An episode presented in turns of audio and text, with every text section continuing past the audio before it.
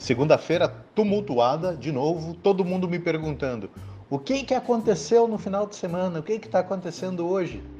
Absolutamente nada. O Bitcoin está sendo Bitcoin, as criptomoedas estão sendo criptomoedas.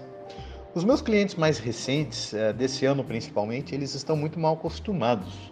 Eles ficaram mal acostumados com um número que só sobe. E aí você vai ver que a gente martela muito no risco. Ah, porque tem risco, porque tem risco, porque tem risco. A turma das finanças tradicionais chama de bolha, de reclama da volatilidade, não é à toa. São por causa de eventos como esse.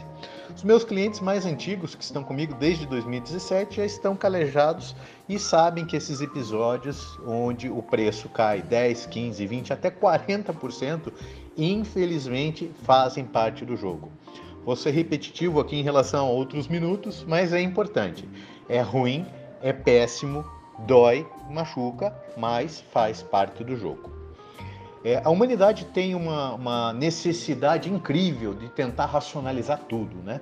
Então tá todo mundo em busca do porquê. Por que, que o Bitcoin está caindo? O sonho acabou. Então já surgiu a história do Banco Central Turco, já surgiu a história do regulador americano que pegou banco americano lavando dinheiro em Bitcoin para russo, para empresa russa.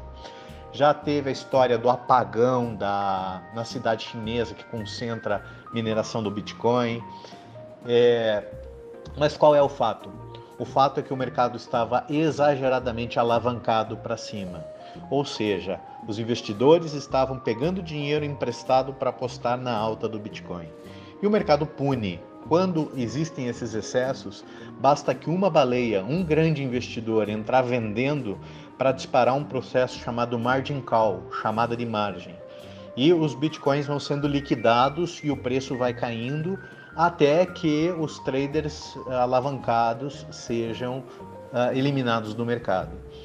E isso aconteceu no final de semana. A gente viu um processo de cascata de chamada de margem. E nessa segunda-feira você está vendo o, o varejinho assustado. Quem se assustou com esse processo de chamada de margem está vendendo e pulando fora do mercado. E agora, nos próximos dias, a perspectiva é essa.